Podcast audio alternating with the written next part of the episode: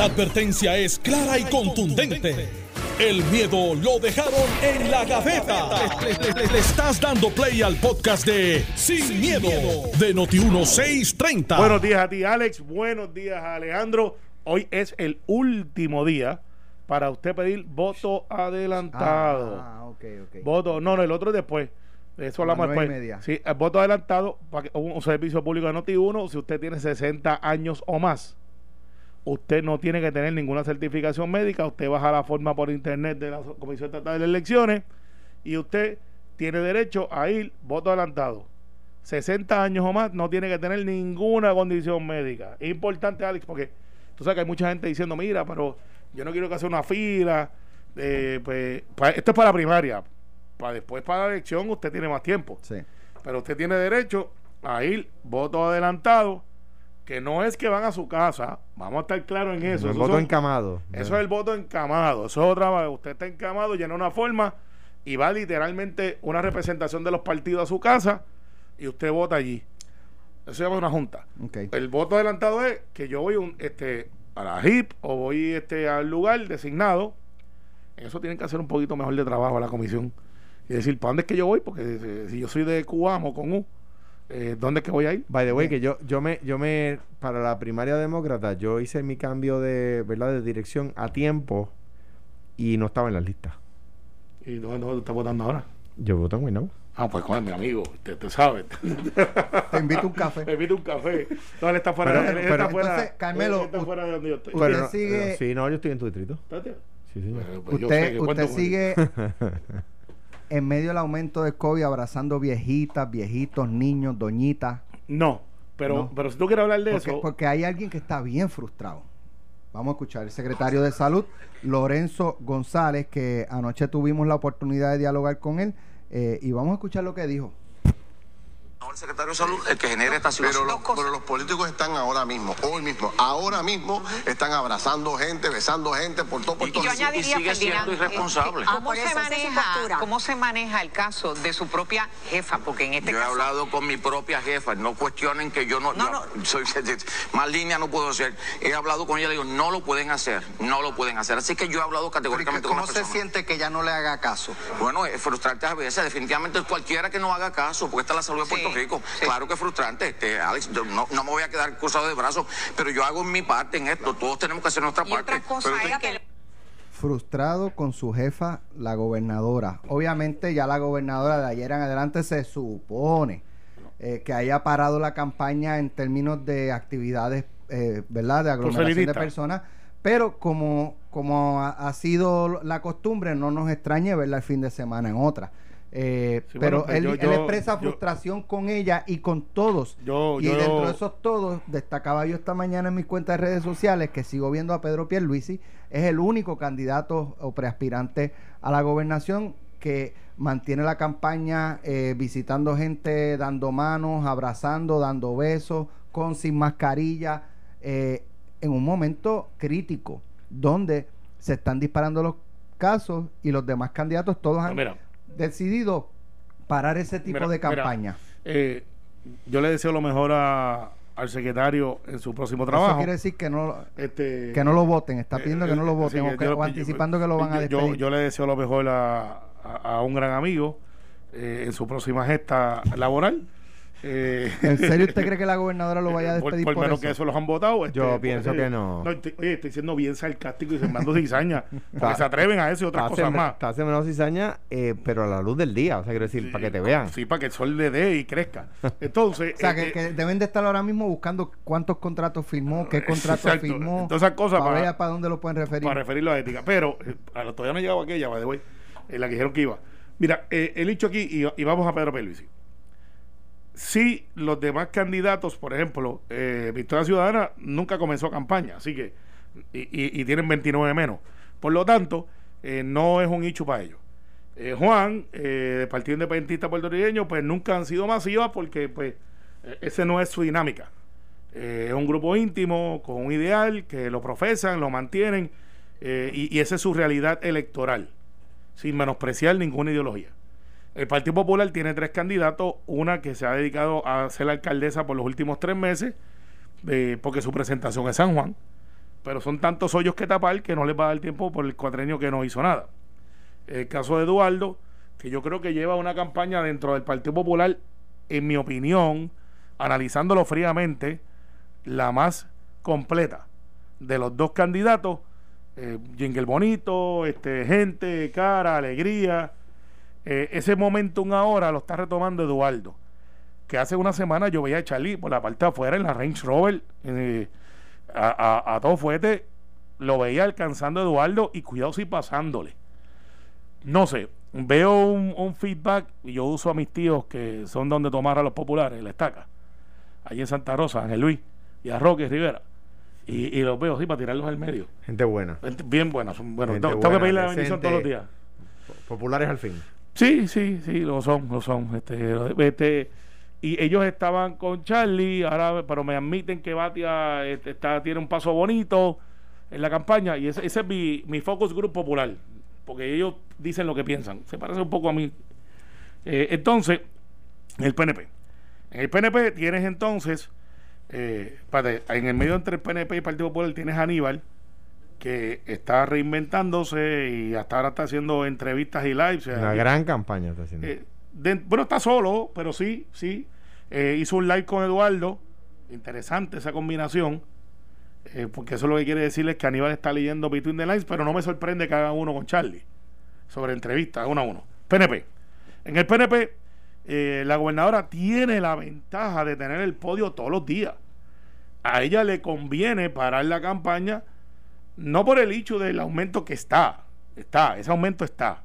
Lo sabíamos que iba a pasar es porque se le estaba desmoronando y cada vez que salía con algo le daban un cantazo y, iban a, contra su carácter. Ayer fue el último evento, sacaron una foto donde un evento oficial, oficial de gobierno, Betito Márquez, que era el alcalde de Tuabaja, va, eh, van a dar una sección 8, unos títulos de propiedad, y se tira una foto, eh, siendo Betito un caballero como lo es. La gobernadora aprovecha la foto para tirarle y hacer el número uno, que ciertamente es de campaña. Se le olvida el pequeño detalle que Betito Márquez en esa campaña también es el número uno porque tiene primaria. Y cogen esa foto, eh, escúchame Jorge, chavito, chavito, y la ponen en las redes y como si fuera Betito Márquez diciendo que está endosando a la gobernadora Wanda Vázquez.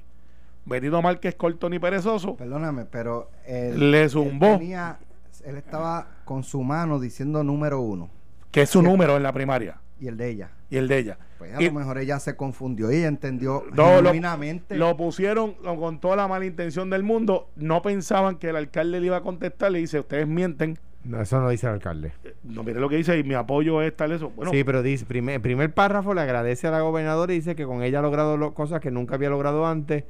Y, y en el segundo párrafo dice, no empecé a esto, eh, en, mi, en la campaña primarista estoy con, el, con Pedro Pierluisi. porque es el candidato, esto y lo otro. eh. Bueno, y si eso no es desmentirlo, que venga yo lo Sí, diga. no, pero eh, lo que pasa es que eh, no, no es lo mismo decir que Betito dijo que la gobernadora miente. No, la, yo dije la campaña. No dije ni siquiera la gobernadora. o ellos mienten. Ellos, dije ellos. Y entonces, pues, la campaña se ha desmoronado. Se ha desmoronado por más que griten, por más que digan que lo saben todo, por más que este. ¿Viste cómo metí eso ahí? Este, por más que digan lo que se le ha desmoronado, no tiene gente, no, no, no hay efervescencia, van obligados, los meten en un lado, dice una cosa otra. Ahora Pierluisi tiene una situación. Tiene que decidir si es el único, y tiene dos opciones nada más, Alex. Yo las digo como las veo. O va para adelante y dice, yo voy a seguir con las precauciones que tengo que tener, o hace una modificación genuina, no puede ser para porque esto, si no lo atiende bien, se hincha también. ¿Pero Y- qué y- modificación podría hacer? Más Pues, allá de, eh, ah, me estoy poniendo mascarilla. pues no, no, no, no, no, no, eso no basta. No basta. Va a tener que ser, Alex, literalmente visitas, visitas a líderes emblemáticos, a causa, eh, atender el asunto de una manera más ordenada. Cuáles si podemos hacer rallies, que los rallies es bien impersonal, by the way, pero no puede entonces, por ejemplo, un rally, pero un rally tiene que ir él solo, en la guagua, quizás con el candidato alcalde, uno en una esquina y otro en otra. Esas guaguas tienen como ocho pies, pues no puede tener cinco, seis, siete candidatos ahí. Y las guaguas tarima, dos por guagua tarima, que por lo general caben diez. Y todo el mundo en sus carros y no puede haber meeting al final. Esa es una opción. La otra, meterle más duro a las redes, meterle chavo a Noti1. Este, eh, y, y Tú ves, ya va No, mejor. ahora voy a dar la hora completa. Ya va bueno, ya, ya tiene media hora. O sea, tiene que hacer algo. No se puede quedar y asumir el acto heroico de que la gobernadora nos quiere encerrar para ella volver a tener algún momentum porque le conviene. Porque el momentum la asista a Pierluisi. Pero Pierluisi tiene que pensar un poco más allá de la primaria. Tiene que pensar cómo se va a ver esto de camino a sus oponentes que ya han tomado una decisión. O sea, porque va a haber un contraste un contraste, van a decir, yo puse mi, mi candidatura o la salud de la gente ante, mi- ante, antepuse a mi candidatura y el otro se comportó como Trump. Vamos para adelante, vamos para allá. Y eso no es bueno. Alejandro. Mira, yo pienso que, que la, la- los políticos tienen una encrucijada difícil. ¿Y por qué es difícil? Porque no les conviene no hacer campaña. O sea, los políticos hacen campaña. o sea, uno se levanta todos los días a caminar, a, a- a tener contacto, a- porque le gusta el contacto. Y o, porque si aún no gustándole, necesita del contacto para llevar su mensaje, para avivar sus huestes, etcétera, ¿verdad? Dicho eso, no hacer campaña es malo para sus posibilidades electorales. Eso es obvio, ¿verdad? Por lo tanto, eh, en estas circunstancias es una encrucijada difícil porque tienen que dejar de hacer algo que les conviene. La, en este caso es el doble, porque me parece a mí que la gente va a ver mal. Me parece que, en este, que, va a ver mal, que le afecta al político que vean haciendo campaña. Mañana usted saca una caravana y la gente se va a molestar. ¿Por qué? Porque va a decir, oye, mano, me- eh, oye, yo no estoy saliendo de casa a buscar el virus, me lo están trayendo a casa. Están haciéndome delivery de virus.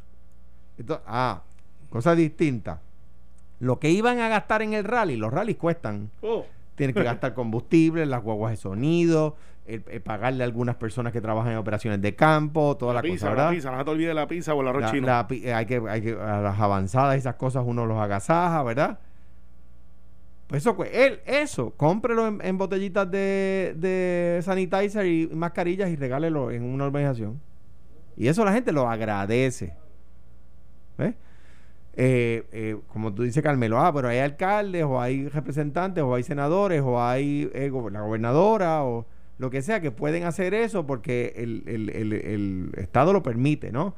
Ah, bueno, pues el, el aspirante tiene que ponerse para su número. O sea, tiene que ponerse para su número. Algo, me parece a mí que a nadie le conviene, no digo yo Pierluisi, ningún candidato del Partido Popular, a nadie le conviene Pero- estar en rally y hacer campaña en Pero, este pero, momento. Los rallies no tanto, eh, o pueden hacer rallies hasta sin candidatos, que eso se hace mucho.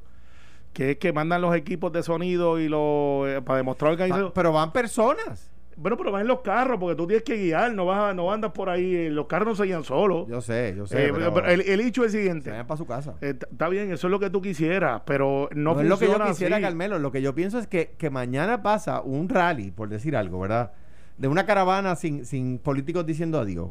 eh, por casa, y, igual que en casa, del, Ahí, par- del partido que sea. Ponle tú del Partido Popular, del Partido No Progresista. No, no. del- la gente se va a molestar. Si estamos analizando los gobernantes, o sea, yo no puedo salir a yoguear porque hay un chorro de gente caminando bien. repartiendo pasquines. la verdad es que ayer pasó por casa el contrincante de Tony Soto, que te envía saludos. este. bueno, Lo está, lo está haciendo por chaval. Sí, no, No, no, no, lo viste. Eh, Dentro de la máscara le veo la sonrisa. no, no. Dentro de la máscara le veo la sonrisa. No, me dijo, mañana va- Eh, escucho el programa de radio, me pues, dijo. pues, vas bien, y bien. estaba él con una, con una persona, otra persona nada más, no estaba en un rally, estaba repartiendo unos flyers. Se me, se me va el nombre ahora, me excuso con Y él. te, te reconoció. Y estás buscando que yo lo diga para entonces decir que es un No, anuncio. no, se me, me excuso con Sí. él. No, yo, yo le tengo un gran aprecio y amistad a Tony. Yamil, Yamil se llama. Yamil, Yamil, Yamil, Yamil, exactamente. Bueno, eh, anoche, eh, anoche no esta madrugada, cuando me levanto, veo que el amigo eh, Jorge Pavón, Molusco, publicó un video que decía, eh, me ahora mismo, creo que era en el área de Isla Verde, la cantidad de Ford Tracks, motoras, eh, como los que hemos visto anteriormente, al garete por las calles. Entonces yo me preguntaba, si esto pasa a las 10, 10 y media, 11, 12 de la noche, o sea, ¿qué me dice a mí que si llevamos el toque de queda a las 7 de la noche, eh, eh, entonces ahora sí que los chamaquitos no se van a atrever a hacer eso? O sea, consecuencias. Porque si, si eso pasa a las 11 de la noche, pasa a las 8, pasa a las 7. eh, pero no hay consecuencias. O sea, ¿Dónde estaba la policía estatal y o municipal de Carolina? Eh, si yo no me equivoco, esto es. Creo que es Isla Verde. Puede ser Isla Verde. sí. Sí, mira, lo que pasa es, O donde sea. mira, no Donde sé, sea, no sé- ¿dónde está la policía? No, no- no sé si esto es una convocatoria de, de, de este muchacho Ray Si ayer, Charlie. ayer este Ferdinand puso que están convocando por un chinchorreo masivo. También, este no, no, no, esto es frente al morro, esto es Viejo San Juan. pero, el San eh, Juan. pero- el Viejo San Juan, pero- sí. Por Vallajá. ¿Quién, quién- quién está ¿Qué más, convocando? em, qué más visible que eso? pero quién está Por la perla, por la perla, por ahí más o menos. ¿Quién está convocando? Eh, un, había un post que estaba corriendo en las redes Pero no es este muchacho. Una jipeada. Una este, jipeada, ok. Bueno, O sea, con todo lo que hemos visto. está bien, tú sabes lo que pasa. Eh, Esos que estaban allí necesitan un veterinario que les explique. Porque a los médicos no le, no le hacen caso. Necesitan Mira, un veterinario. eh, el hecho es el siguiente: no hay consecuencias. En cuanto tú cojas 10 o 12 de esos Ford Track que son ilegales y andarle en la motorita Vespa, que a todo el mundo nos gusta, que alguna época de mi vida yo lo hice, corrí motorita de esa, y motora y revolú, andar sin casco es ilegal también. Pues tiene que haber repercusiones porque aquí tiene que haber un respeto y orden. Y los muchachos que andan en los Ford Track en el área metropolitana no tienen cabida en el área metropolitana. Eso es para el campo. Eso es un doco, eso si usted lo quiere usar para divertirse, use el protective gear dentro de, de las fincas que existen, que hay varias. Váyase a una finca umpana y allá vétase contra la cabeza con los alambres de púa. Y, y, y, y, y- y pásela bien y ojalá nunca le pase nada. Pero eh, eh, aquí no, no hay esa. Se le pasan por el lado y no lo paran. Y no le dicen, dame acá el Ford Track que se acabó el, El- evento. Hace como dos fines de semana, eh, yo iba para el área sur, eh, salí tarde de San Juan, eran como las siete, siete y media de la noche, tarde pa- para, el, para el viaje largo que... Y entonces eh, voy bajando por la avenida Ponce de León y donde cruza la, yo no sé si sabes, Roberto H. Tot, eh, eh, creo que es la Roberto H. Tot, Yo soy bien malo con los nombres de las calles. ¿Dónde tú, tú está me esquina? tú me dices un negocio, yo te digo, donde está la- el Museo de Arte Contemporáneo. ve, ahora yo, dice, yo sé dónde es. Ok, eh, la luz que está antes de llegar a, a- a la, a la Oficina Central de Energía Eléctrica. Exacto. la cantidad de motoras. Entonces, la luz verde para los que los que transitaban por la Ponce León, no way. Todo el mundo pasando, pasando, pasando. Cambió la luz verde dos veces y seguían pasando, pasando motoras Ford Track. Bueno, ahí- Cuando doblo a la izquierda, más abajo, por donde está el este la, la, la tienda por departamento que Alejandro va mucho, exacto. Qué eh, jala, qué jala. una patrulla para el otro lado. Iba para el otro lado. Ok, pero ¿qué puede hacer una patrulla con 100 motoras? Pues entonces no, no, pues entonces no hay control. Pues lo que tienes que hacer es No establecer un protocolo de vigilancia e inteligencia, porque estos muchachos se convocan por las redes sociales y llegas allí, le tapas la la entrada y la salida, le tira foto a todo el mundo cometiendo el delito en video. Y, y- Se y- echan a y- reír. ah, no, hasta que le llegue el Se ticket. echan a reír. Hasta que le llegue el ticket. Mira, había un. No, porque después ustedes le hacen una amnistía. No, yo no. Hubo, bueno, yo, yo No, puse. no, yo, no es la yo- legislatura. o- o- ustedes yo, yo muchachos- traté de poner yo traté de poner yo traté de poner las multas automáticas en los semáforos pero pero la em, eh, eh, Bueno, lo- bueno. los políticos criticaron tanto al secretario que mata- mataron el proyecto pero anyway Eh, Pero esto no era este, malo, lo que pasa es que estaba mal ejecutado. Sí, no, sí, claro, no culpa claro, tuya, claro. pero si tú quieres defenderlo, cógete el cartazo también. no no no Estaba no mal, estaba mal. Las Nah, fotomultas, sí, claro. eh, eh, fotomultas existen en, en California. En to- en todo el todos mundo. lados, en todo el mundo. Pero aquí de lo la criticaron aquí lo De criticaron la pero manera anyway. que estaba ejecutado, no aquí lo correcto. criticaron porque porque hay gente que se dedica a criticar todo anyway Bueno, eh, sí, y hay gente que adivina el pasado. hay- hay gente que adivina el pasado exactamente Son hasta economistas. Ah, mira, mira, me parece a mí, esto es, es así. Los políticos tienen que suspender la campaña. El coraje de la gente cuando, es cuando en este momento, la gente que no puede salir a la las calle, motoras de la gente. eh, ahí voy.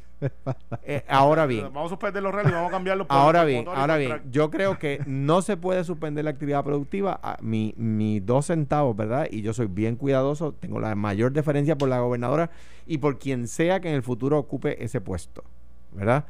Eh, eh, no, no puede suspenderse actividad productiva, hay que darle durísimo al que la, al que la, al que la, al que la viola. Si de mañana ese video que, que, que pusieron en redes, puso Molusco, es de después de las 10 de la noche, hay que ver cuáles son los negocios que estaban abiertos después de las 10 de la noche.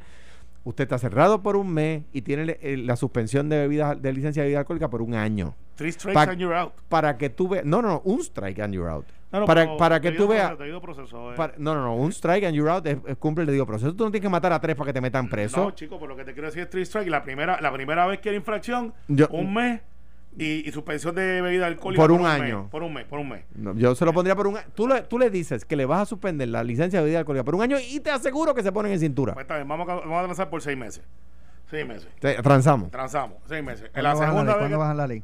¿Ah? El proyecto, ¿cuándo? La gobernadora la puede hacer por orden Lo ejecutiva. por la ejecutiva. Artículo, eh, artículo 2, sección 19 de la Constitución. Así es. Eh, ¿Ya radicaron? Digo, con, con el aval de la Asamblea Legislativa. Venimos ya mismito con Por- el secretario porque, tiene, porque tiene porque Mira. tiene el aval de la Asamblea Legislativa para hacerlo. Porque lo que dice la, la, la- el artículo 2, sección 19 es que la legislatura lo puede hacer, pero la legislatura le dio el aval a la Pero gobernadora. espérate, Alex, ¿tú vas a traer aquí a quién tú vas a tener después de la pausa? ¿Cómo es? Eh, escucha algo de Hacienda. Estás escuchando el podcast de Sin, miedo, de Noti1630. Ya estamos de regreso. Vamos a escuchar este sonido. Tú sabes cuándo uno me ha enfrentado. Usted va a una primaria del Partido Ah, Popular. Sí. ¿Usted se considera que fue un buen popular con la administración de Alejandro García Padilla? Claro, gobernador? claro, yo le Usted confirmé. hasta le llamó iracundo en un tuit. No, yo le confirmé absolutamente todos los. eh, o sea, Alejandro y yo somos equipo y fuimos equipo. Que haya Pero diferencia. en ningún momento estaba iracundo, desde Bueno, su pues, punto de vista. Puede haber estado y, puede, y por otros momentos puede haber estado yo iracundo. Eso pasa en una relación de gobierno siempre. Pero fíjate ahora, ahora el presidente Roma, Tomás Rivera Chats quiso meter preso a quien hoy es la candidata a gobernadora. ¿A quién defiende ahora? eh, Tomás Rivera Chats quiso sacar y sacó a Ricardo Rosselló de la gobernación. O sea, yo confirmé todos los nombramientos de Alejandro y todas las legislaciones difíciles que se presentaron, el Senado las aprobó. Yo, mira, yo defiendo el récord de esa administración. Alejandro y yo lo hemos hablado en innumerables, innumerables ocasiones y nos sentimos los dos. Puedo hablar en nombre de él, que somos parte de un equipo. Pero como llegó un invitado, pues lo dejamos para mañana. ¿Tú sabes, tú sabes- tú sabes cómo se llama ese equipo? Qué sucio Ese equipo que tenían Alejandro, Alejandro y Eduardo. Bad News Bear. ¿Te acuerdas la película? Los chamaquitos que jugaban y no ganaban un juego. Pero, pero ganaron el juego final. No, ese jueguito no lo ganaron. Ganaron el juego final. Pero digo no que, que, que- que él, él fue un buen popular con, con su administración porque le confirmó los nombramientos, las legislaciones más importantes.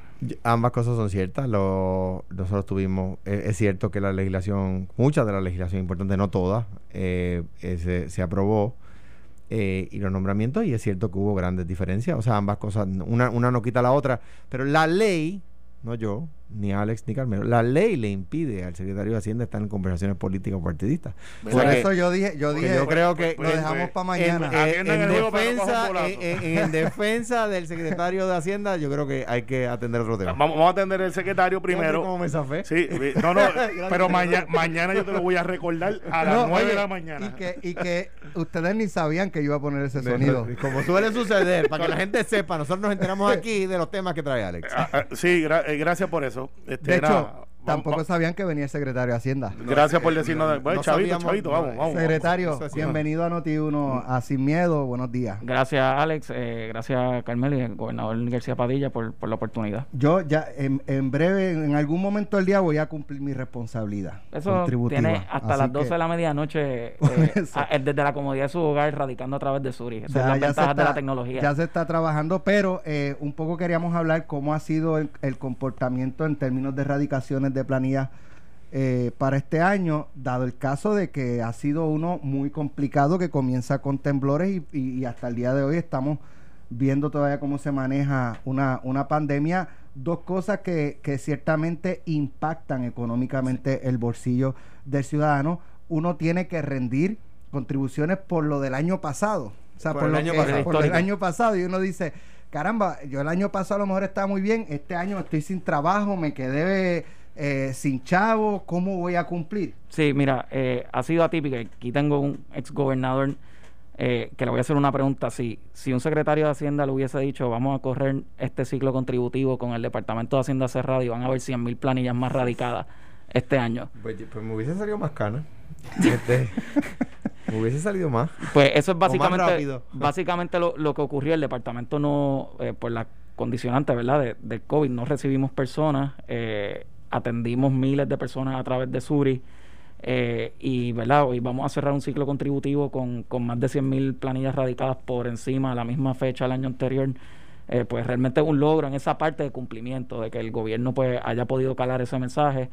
Hay varios factores que, que abonan a esto, la ley 257 con el crédito por trabajo, tener base- más visibilidad sobre las informativas, eh, el intangible que ha creado Suri sobre cumplimiento de parte de los contribuyentes que se sienten más monitoreados por el, por el sistema y obviamente el programa de 1.200 dólares pues son factores que, que abonan ¿verdad? A, tener un ciclo contributivo tan atípico, pero con unos resultados tan extraordinarios como, como, como el que tenemos y vamos a concluir eh, hoy. ¿Qué por ciento de la ciudadanía tiene que pagar de, o de los de los que llenan planillas? Eh, siempre se típicamente era eh, 60% de las planillas eh, mostraban reintegro, 20% de las planillas no mostraban ninguna responsabilidad contributiva, así que no era ni reintegro ni pago y 20% planillas de pago. Es las planillas con pago se redujeron eh, un poquito como al 12-15% y eso se debe a que hubo unos cambios de apostar a la retención en el origen y muchas personas pues optaron ya por este cómputo o se aumentó la, retención en el origen, por lo cual reducía la probabilidad de que esa planilla acabara con pago. Yo, recuerdo una controversia, me parece que fue bajo la administración de García Padilla, de la cantidad de personas tan poca que reportaban que ganaban más de 100 mil dólares. Eso en aquel momento. ¿Eran cuántos? Era, en aquel momento eran 12.500 personas más o menos que, que en Puerto Rico que, ganaban más de 100 mil dólares. Reportan Hacienda. Que, reportaban que ganaban más de 100 mil dólares. No es que ganan más de 100 mil dólares, es que le dicen a Hacienda que ganan más de 100 mil dólares. Por eso, pero, pero también parte del debate era que se acogen a beneficios que la ley permite. Por ejemplo, creando corporaciones y, ese tipo de cosas que son consejos que muchas veces dan los contables a la a las pues, personas. por, ejemplo, si, si, si el bote, creo que ya no se puede, pero si el bote en vez de ser tuyo o el... era de la corporación. O el Mercedes-Benz en vez de ser tuyo era de la corporación, para la corporación era un gasto y para ti no era un ingreso. Entonces la, la corporación lo decía como un gasto, lo deducía como un gasto de representación y, y, tú disfrutabas el bote, pero no era no, no lo pagabas. Sí, secretario, una pregunta. Este, y, perdóname, perdóname. Y, y, más o menos esa en cantidad de personas que eso reportan. cambia ahora porque eh, el, el ciclo contributivo eh, corría, corrió con la ley 257, donde obliga que la gran mayoría de los gastos tienen que informarse al Departamento de Hacienda a quién se le pagaron y, por, y cuánto se le pagó. Y ese régimen de las informativas se radicaron 487 mil más informativas que el año pasado.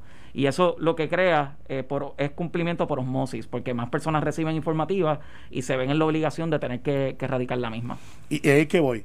Eh, tenemos 100 mil por encima. Sí. Eh, planillas. Planilla, planilla por encima. Y muchos de ellos fue porque querían coger los chavitos de los 1200 y, y, no estaban, ah, no, no son de Goya, de, de, estar inventando. Eh, son de aquel que era lucha así, entrega no.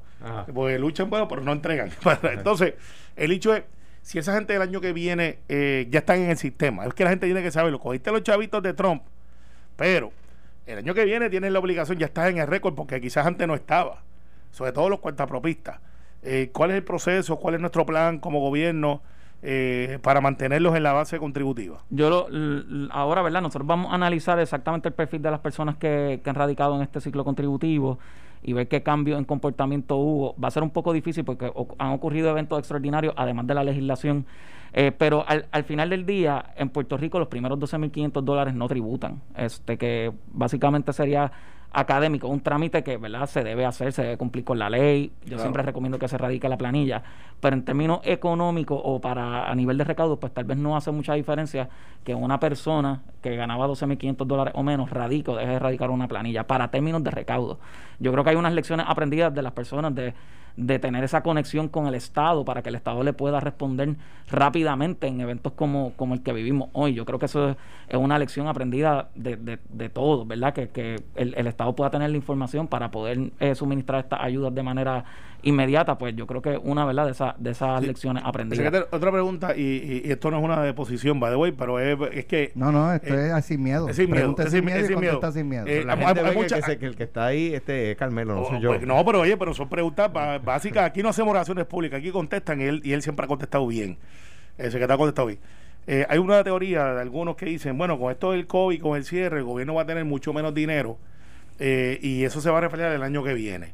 ¿Cómo estamos en los recaudos nosotros ahora como gobierno? El, el impacto de los recaudos eh, fue grandísimo para el año pasado. Estamos hablando de casi 2 mil millones de dólares eh, que se dejaron de recaudar cuando uno mira eh, el patrón que llevaba el Departamento de Hacienda. ¿2019? El 2000, eh, el Año fiscal fiscal. que, que recién, con- que recién concluyó. Pero para, para que la gente, perdón, sin ánimo de interrumpir, secretario, ¿cuánto se recaudó en el 2018 para que la gente vea cuánto afectan 2 mil millones? Nosotros recaudamos eh, 11.375 millones eh, el año do- fiscal 2019. Se estimaba que íbamos a recaudar 10.400 millones para este año y acabamos recaudando unos 9.100, 9.200 millones. Estamos hablando más de 10% Sí, de es reducción, sign- es casi significativo. 20% de Sí. reducción. Que se va a empezar a ver desde julio hasta el No, junio. eso fue lo que ya perdimos. Por eso hay perdimos. parte, hay o sea, parte uno de, de, casi uno de cada cinco dólares que pensábamos recaudar, el COVID, eh, la crisis del COVID, Se lo llevó. Sí. toda la cosa. Más terremotos. El- hay una hay una parte de eso que se va a recobrar por la posposición de fecha de vencimiento. Eh, la planilla vence hoy, pero personas que radican prórroga pueden posponer el pago por 30 días adicionales.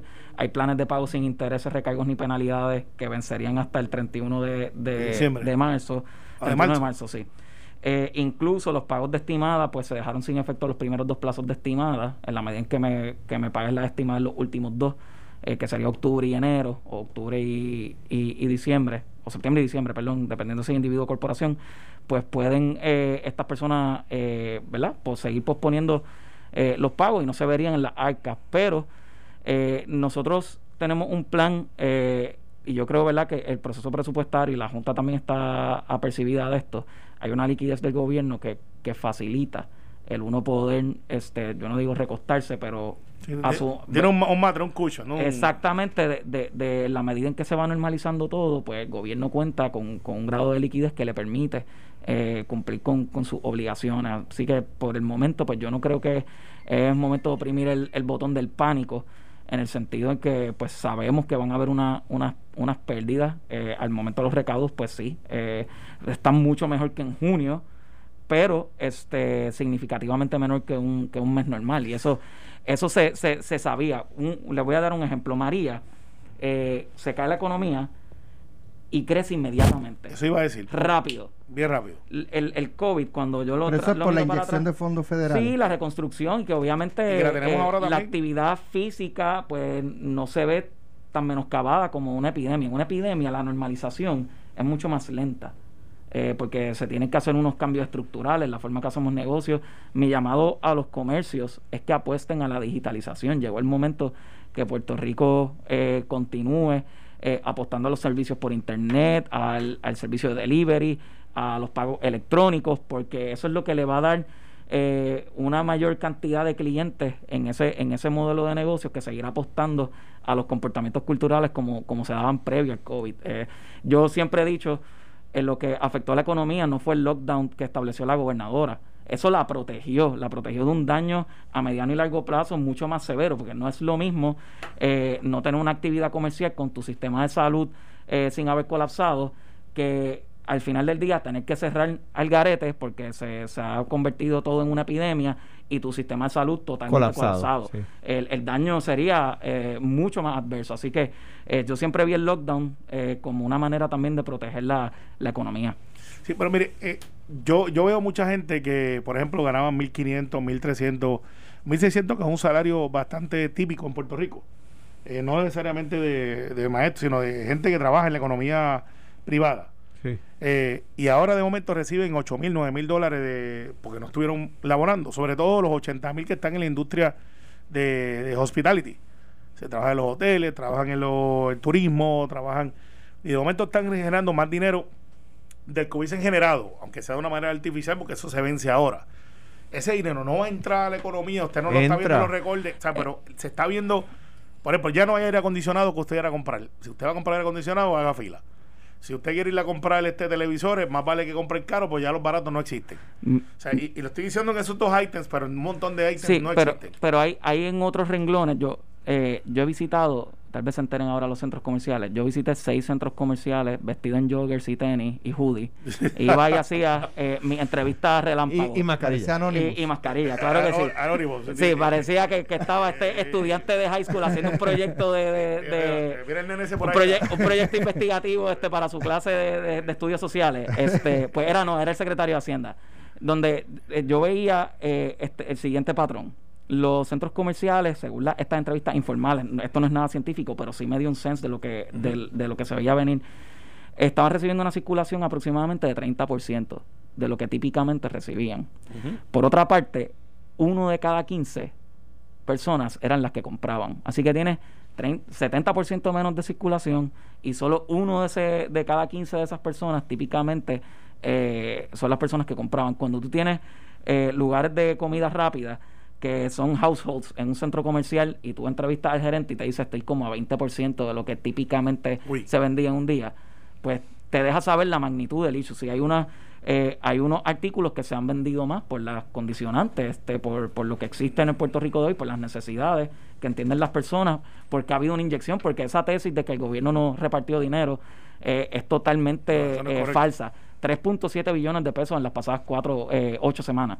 Y, y, para que la gente tenga una idea, el estimado más, más conservador que yo tenía allá en la prehistoria, este, cuando estaba yo en la oficina que estaba antes. canas menos? hace tres gobernadores, imagínate.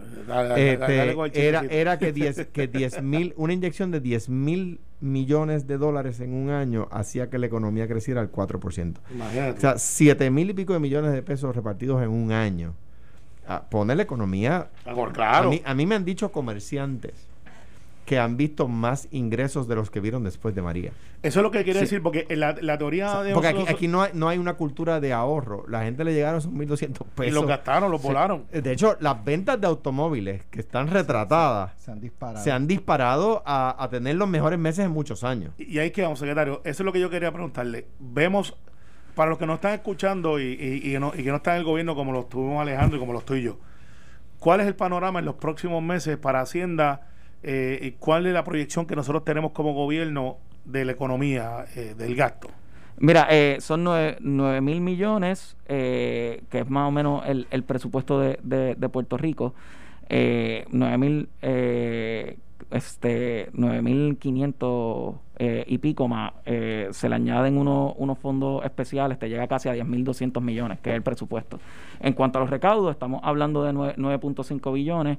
Eh, yo tiendo a pensar que se va a ver un poco más de normalización más tarde en el año natural, eh, si alguna, importante que los comerciantes se muevan, tienen unos meses todavía para poder moverse a esa infraestructura necesaria para que las personas puedan consumir y se sientan seguros eh, a la hora de consumir. Eh, ya estamos viendo, ¿verdad?, cómo comienzan los miedos de repunte, la gente comienza a, a, aguantarse. a, aguantarse un poco más, comienza la incertidumbre, y muchos comerciantes con mucha incertidumbre sobre qué va a pasar en los próximos meses, y eso pues afecta el comportamiento de consumo y el comportamiento de recaudo. Alex, una, cosa brevemente, porque lo, tengo que decir. Los secretarios que nos escuchan o que los, sus medios les monitorean, eh, y aquellos que trabajaron conmigo saben lo que voy a decir. El secretario de Hacienda ha sido quizás eh, una de, de las estrellas crecientes que ha tenido, en todas las administraciones hay, ¿verdad? Secretarios que, que descollan, ¿verdad? El secretario de Hacienda lo ha sido eh, en, esta administración y no, no entró en el primer inning, entró a, mitad, a mitad de juego y ha, y ha descollado.